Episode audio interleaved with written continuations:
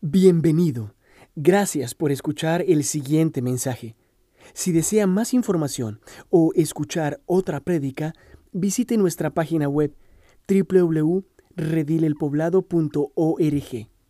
Quiero invitarle a tomar un momento, ya que no nos hemos saludado, a que juntos allí en su línea, en las sillas donde está, lean Lucas capítulo 19 versos 1 al 10. Lucas capítulo 19, versos 1 al 10. Uno de tu grupito que tome la vocería y lo lea para el grupo. Lucas capítulo 19, versos 1 al 10. Solamente la lectura, por favor.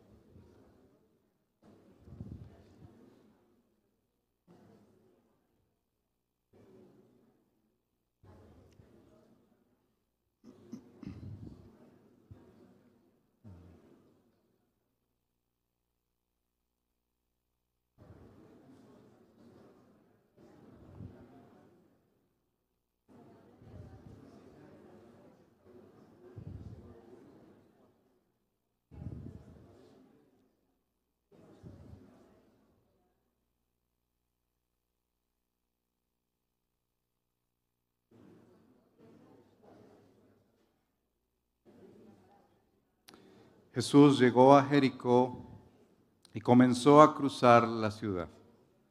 Resulta que había allí un hombre llamado Saqueo, jefe de los recaudadores de impuestos, que era muy rico. Estaba tratando de ver quién era Jesús, pero la multitud se lo impedía, pues era de baja estatura. Por eso se adelantó corriendo y se subió a un árbol sicómoro para poder verlo ya que Jesús iba a pasar por allí. Llegando al lugar, Jesús miró hacia arriba y le dijo, Saqueo, baja enseguida, tengo que quedarme hoy en tu casa. Así que se apresuró a bajar y muy contento recibió a Jesús en su casa. Al ver esto, todos empezaron a murmurar ha ido a hospedarse con un pecador. Pero Saqueo dijo resueltamente, mira Señor, ahora mismo voy a dar a los pobres la mitad de mis bienes, y si en algo he defraudado a alguien, le devolveré cuatro veces la cantidad que sea. Hoy ha llegado la salvación a esta casa, le dijo Jesús, ya que este también es hijo de Abraham, porque el Hijo del Hombre vino a buscar y a salvar lo que se había perdido. Les decía que este texto me ha bendecido tanto precisamente en este día que estamos eh, algunos inciertos y preocupados por la política colombiana y me bendijo mucho porque habla de un hombre, Saqueo un recaudador de impuestos, jefe de recaudadores de impuestos, que estaba desangrando la nación. Un hombre que, como dice su nombre en el español, saqueaba al pueblo. Y es precisamente este hombre quien recibe la salvación de Dios. De, de, antemano quiero decirte que el pueblo de Dios necesita tener esperanza. Esperanza en Cristo de que aquellos que nosotros vemos como no amables, aquellos que nosotros vemos como tal vez Dios no va a salvar a esta persona, Dios sí puede hacerlo. Dios sí puede doblegar a esos hombres y tratar con sus vidas y cambiarlos profundamente. ¿Tú tienes esa esperanza? Yo la tengo. Por eso al abrir este texto quiero animarte e invitarte a pensar en estos tres momentos que Lucas nos presenta al retomar nuestra serie y que seguramente terminaremos a fin de año todo el libro de Lucas en dos años. ¿No les parece un regalo de Dios haber estudiado Lucas en dos años? Bueno, quienes no han pasado por algunos textos pueden entrar a nuestro canal de YouTube y ponerse al día. El primer momento es la búsqueda. El, texto nos presenta una búsqueda. Saqueo hace todos los esfuerzos por buscar a Jesús, pero es realmente el buscador de buscadores quien lo encuentra, que es Dios. El segundo momento que nos presenta el pasaje es ese encuentro en el que el Señor mira a Saqueo y Saqueo eh, mira a Jesús y baja y desciende con gozo. Y el tercer momento, tal vez en la casa, allí en la intimidad, se para Saqueo inmediatamente dice, yo voy a restituir y a ser generoso con lo que tú me has dado. Termina la escena hablando de lo que es la venida de Jesús y el Evangelio. El Hijo del Hombre vino a rescatar aquello que se había perdido, aquello que se había perdido. Miremos esa búsqueda. las escrituras nos dejan ver al principio cómo es que el Señor, camino a Jerusalén, y quienes han estudiado la escritura, sabrán que cuando la Biblia dice que iba camino a Jerusalén, es que iba camino a la cruz. Pero camino a Jerusalén es que se encuentra con esta ciudad, Jericó, y Jesús tiene que ir a esa ciudad. Le urge ir a esa ciudad. Ya les mostraré por qué. Pero es en esa ciudad donde aparece este pequeño hombre que les mencionaba, recaudador de impuestos, jefe de recaudadores de impuestos, ya tenía su sistema organizado.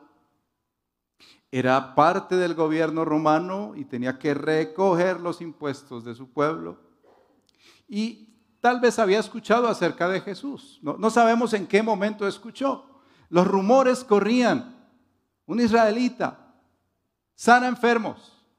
Un israelita libera a los endemoniados, hace milagros, camina sobre el agua. Imagínate escuchar eso y este hombre decide ir a buscar a Jesús, a, verlo. Fíjense que esta búsqueda luce como muchos de nosotros cuando queremos conocer a Jesús. Queremos acercarnos a Jesús, pero que Él no se dé cuenta. Queremos verlo de lejos, no, queremos realmente tener una relación con Él, un contacto. Y tal vez algunos que están aquí llevan tiempo viniendo domingos como este saqueo subiéndose a un árbol y viendo de lejos a Jesús, pero no queriendo tener un encuentro con Él. Aquí aparece una realidad de la cual yo le digo a esta iglesia, el Señor nos guarde, y es que el personaje llamado multitud, que aparece en el texto es un obstáculo. Léalo nuevamente conmigo como dice el verso 3. Estaba tratando de ver quién era Jesús, pero ¿qué hace la multitud? Se lo impedía. ¿No les parece que muchas veces somos los mismos cristianos, la multitud, los que impedimos que otros lleguen a Jesús? Bueno, para entender un poco, es como esta semana la Feria de Flores. Hay un hermano aquí en la iglesia que prepara el desfile de autos antiguos. Esperemos que sea muy bueno ese desfile de autos antiguos. Pero todos se agolpan y llegan esas multitudes y, pagan algunos hasta unos palcos para poder ver el desfile de autos antiguos y la gente agolpada. Imagínese ese pequeñito hombre tratando de ver el desfile detrás de toda esa gente grande no utilizó su influencia, no utilizó su dinero. Trata de subirse, trata de subirse a un árbol para ver a Jesús. Y es desde allí donde ocurre toda la situación. Pero lo más interesante de este texto es que el que era un buscador resulta encontrado. ¿No les parece interesante? El que era un buscador incesante de Jesús, allí a la distancia, resulta encontrado. Jesús viene a Jericó, dice el texto, y, ya les menciono por qué a él le urgía. El verso 5 dice el Señor Jesús, Si tu Biblia tiene el rojo ahí subrayado donde Jesús habla, dice, saqueo, baja enseguida. Tengo que quedarme hoy en tu casa. Las escrituras mencionan muchas veces, infortunadamente la nueva versión internacional no, no lo pone de esta manera como otras.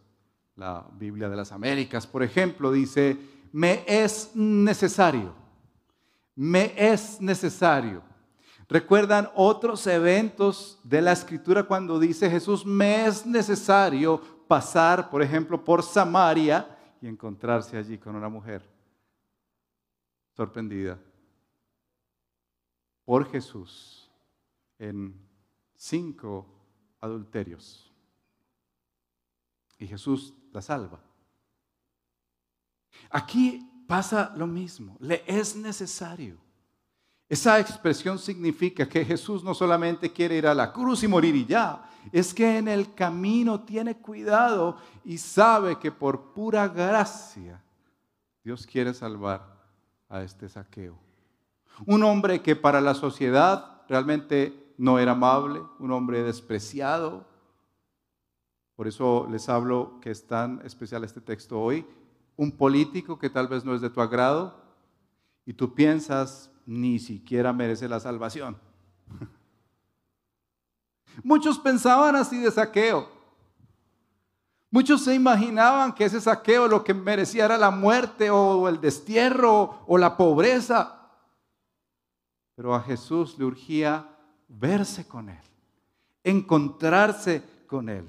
Y entonces el hombre que procuraba ver a Jesús y buscarlo, como dice el verso 13, es encontrado.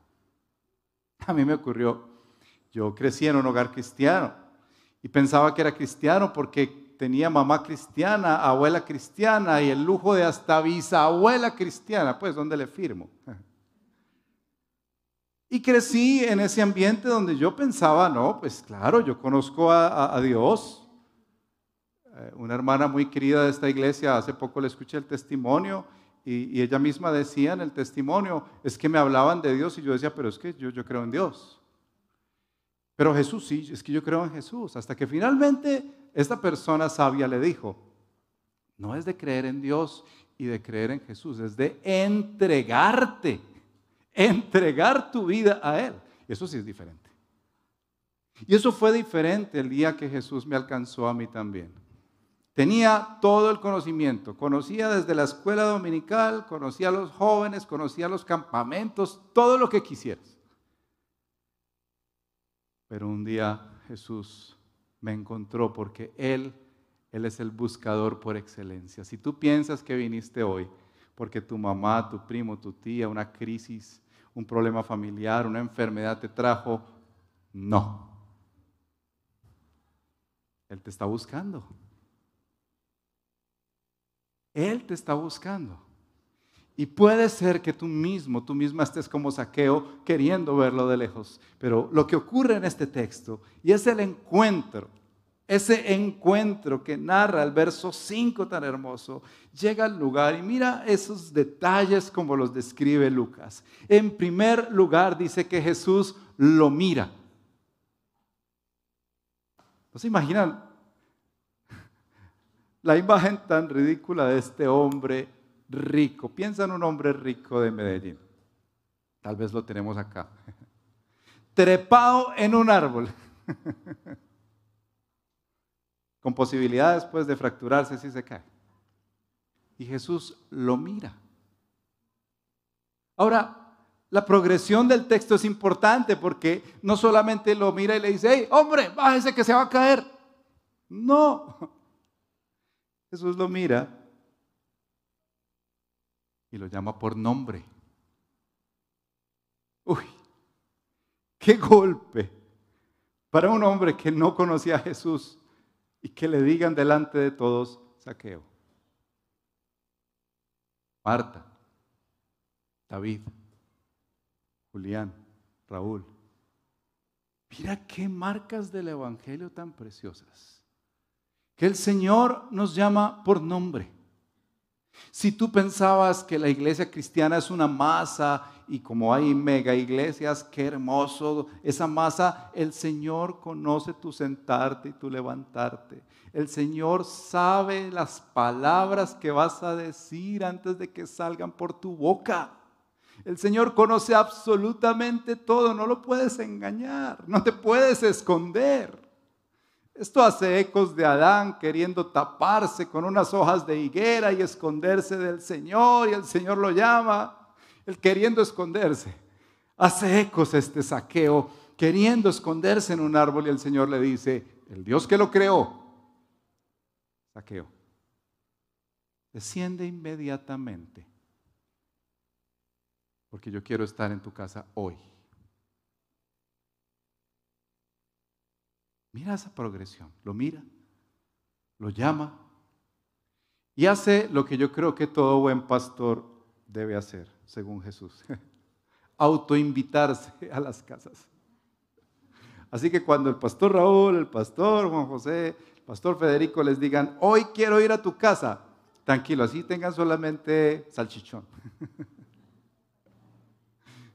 Qué alegría, mira el texto como lo menciona, un anticipo del Evangelio y de su salvación. El verso 6 dice que se apresuró a bajar y muy contento recibió a Jesús en su casa, contento, feliz, alegre. A Jesús le gusta estar en casas. Jesús ama estar en las casas. Jesús disfruta estar con pecadores como tú y como yo. Y si tú viniste por primera vez y dices, no, yo no merezco estar con Dios. Él te llama por nombre y te dice, hoy, hoy, no mañana, hoy quiero estar en tu casa. Qué alegría, ¿no les parece? Qué gozo. Es para que todos cantemos un himno, digamos cuán grande es Él, pero fíjate que toda esa multitud lo que hace es otra vez obstaculizar el plan de Dios. Oh iglesia, recuerda esto. Nosotros muchas veces somos los de la multitud que obstaculiza en primer lugar, no dejando a otros llegar a Jesús. Y en segundo lugar, cuando Jesús llega a ellos a criticarlos, pero como así que salva a este tan tatuado? ¿Cómo así que salva a este con ese trasfondo si lo conociera? Pero ¿cómo así que salva a este si es político? Pero ¿cómo así que salva a esta mujer? ¿No ve cómo ha quebrado de hogares? Si usted supiera lo que hace esa persona, no le hablaría, no se acercaría a ella. Pero Jesús no. Jesús viene al encuentro. Al encuentro de un pecador como saqueo. No amable, una persona despreciable. Y lo peor es que le dice, yo quiero estar en tu casa. Ahora, seguramente si un pastor hoy te dice, yo quiero estar en tu casa, no tendí las camas, no he hecho mercado. ¿Ustedes saben cuán difícil fue para el pastor Juan José conseguir 23 casas para este semestre? Eso fue casi de liberación. A Jesús le gusta que abramos la casa. Allá hay salvación, vida eterna. En casa está Jesús, qué hermoso. Claro, está aquí con nosotros, pero en casa también.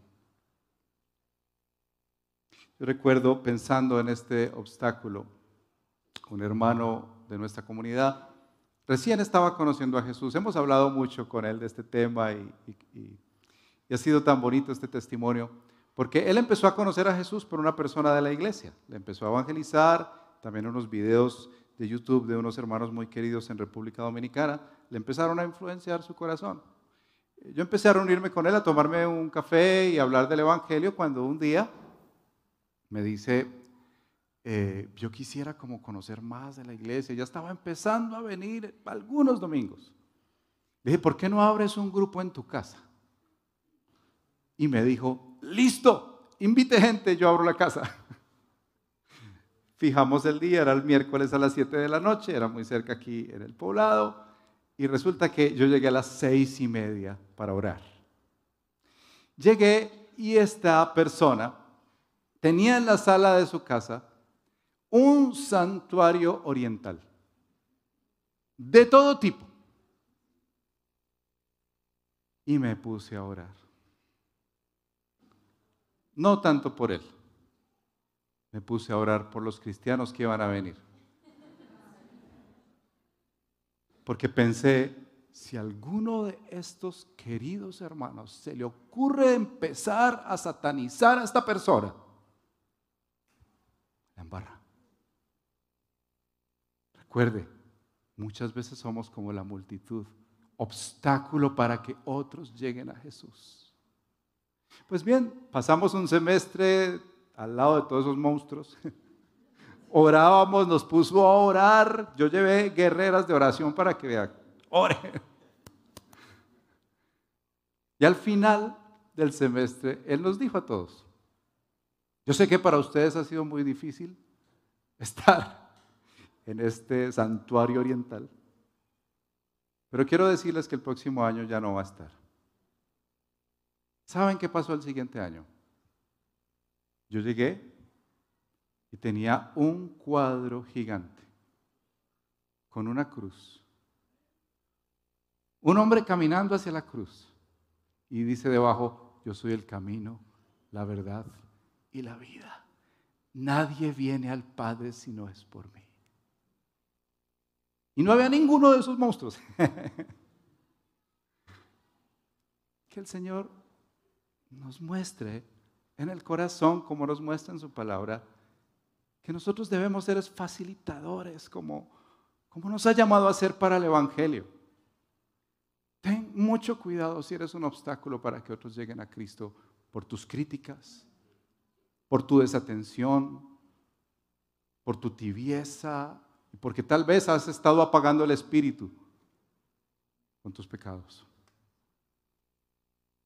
Entonces aquí el texto se mueve desde una búsqueda y nos deja ver quién es el buscador por excelencia a ese encuentro maravilloso a la salvación.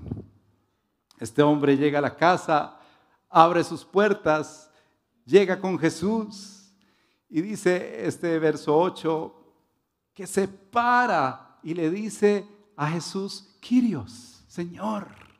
Esa es una expresión muy grande, no solo como Señor, ¿cómo le va? Está diciéndole, eres mi, maestro, mi, mi todopoderoso, mi Señor. Mira, Señor, le dice, mira, Señor, resueltamente, ¿saben qué decisión toma este hombre? Por lo menos dos cosas. Restituir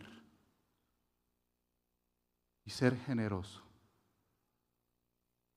Porque quiero invitarte a reflexionar en esto. La salvación no es solamente algo que se opera en el mundo emocional y de las palabras. La salvación no es solamente decir, Señor, yo me entrego a ti, Señor, yo me rindo a ti, haz lo que quieras conmigo y sigo exactamente igual. El Señor en este pasaje nos recuerda que la salvación implica, implica, tiene esta consecuencia, restitución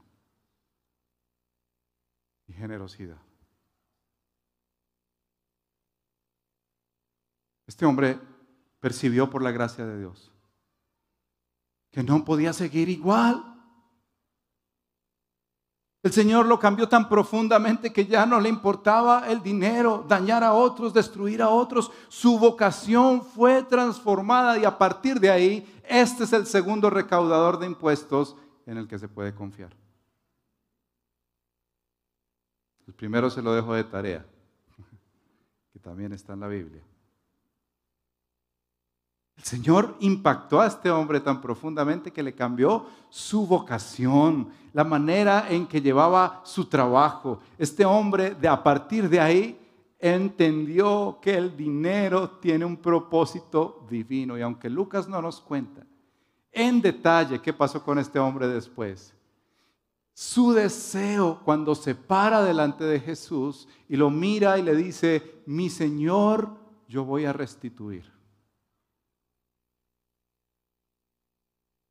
Voy a ser generoso con lo que me has dado. Así que si al día de hoy Tú, pequeño saqueo, pequeña saqueo, Dios te llama a restituir a alguien que dañaste. Empleados, familia. El que tenga oídos para oír, que oiga. Si el Señor te llama a ser generoso, no es una obra. ¿Sabes cómo aplica el apóstol Pablo, eh, quizás leyendo o entendiendo esta historia, cuando dice en Efesios capítulo 2, nos lo leyó Alex al principio en la alabanza. Nosotros no somos salvos por buenas obras. Fíjate que Saqueo no se levanta diciendo, Señor, voy a devolver a los que he robado y voy a ser generoso, entonces tú me vas a amar. No, Él es amado, Él siente gozo del Señor, Él se encuentra con Cristo y entonces como un efecto no somos salvos por obras para que nadie se gloríe, saqueo. Somos salvos para buenas obras que Él ya tenía planeadas de antemano. ¿Tú te imaginas el Dios tan sabio que tenemos? Que Él ya sabía que Saqueo ese día se iba a volver un hombre generoso e iba a restituir. Dios había planeado ese camino para Él en su restauración. ¿Tú te imaginas abogados, médicos, ingenieros, profesores, amas de casa, jefes, gerentes, que entienden su salvación de una manera tan profunda y que el efecto de esa salvación es justicia. Como dice Santiago, que la paz se engendra en paz para que haya fruto de justicia. ¿Te imaginas esas vocaciones en las manos del Señor siendo transformadas por hombres y mujeres que entienden realmente qué significa la gracia de Dios? ¿Te imaginas, con toda sinceridad, un carpintero verdaderamente cristiano?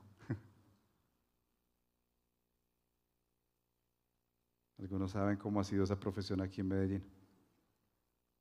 Hoy ha venido, dice Jesús, la salvación a este hombre.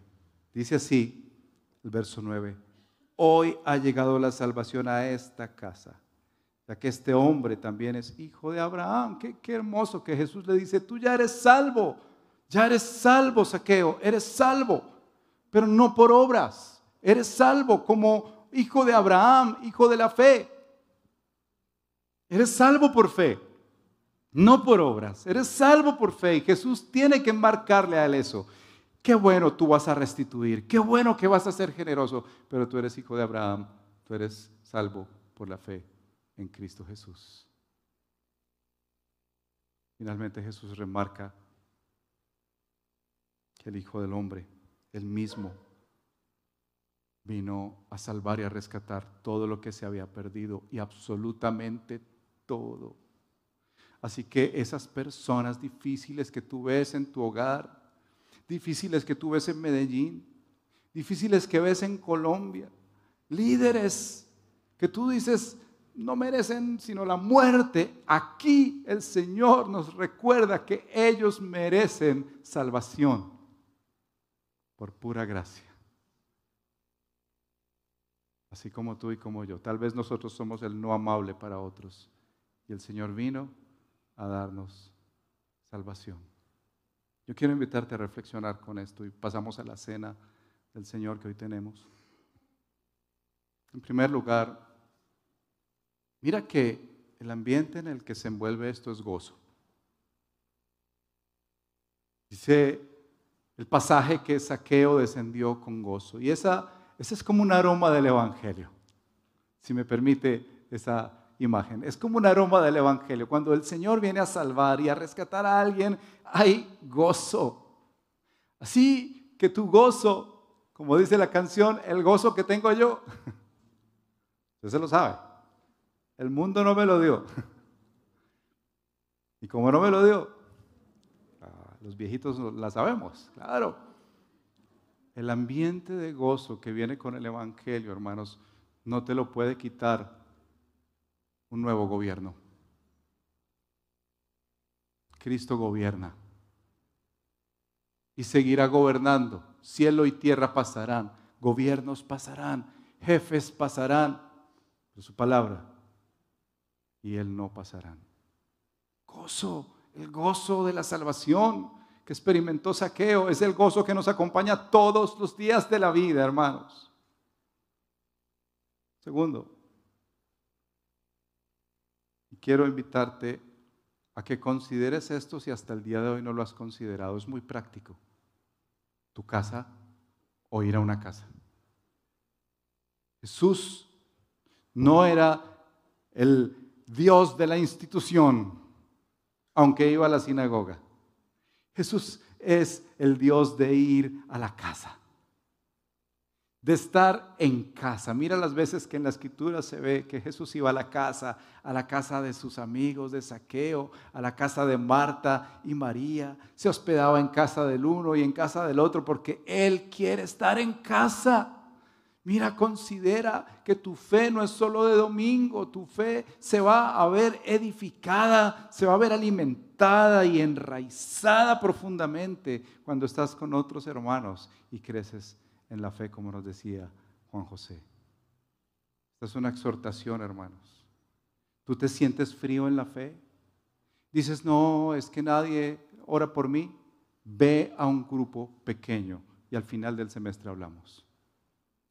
Ve a un grupo pequeño y luego me dices, si no creciste en la fe, si no fuiste edificado, si no recibiste algún don espiritual de parte de Dios o respuestas a peticiones.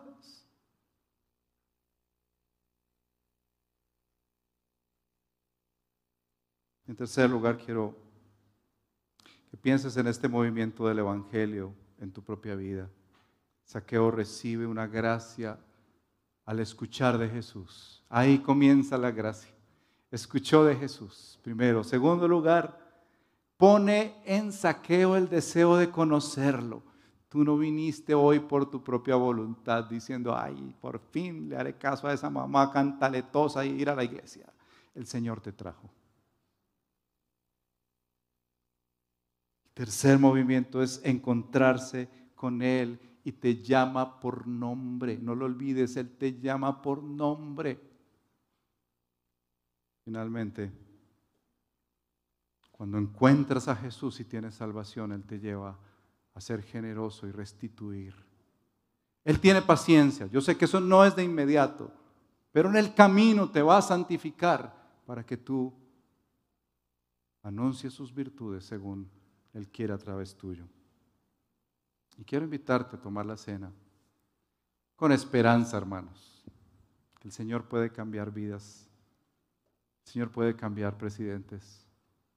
El Señor puede cambiar líderes.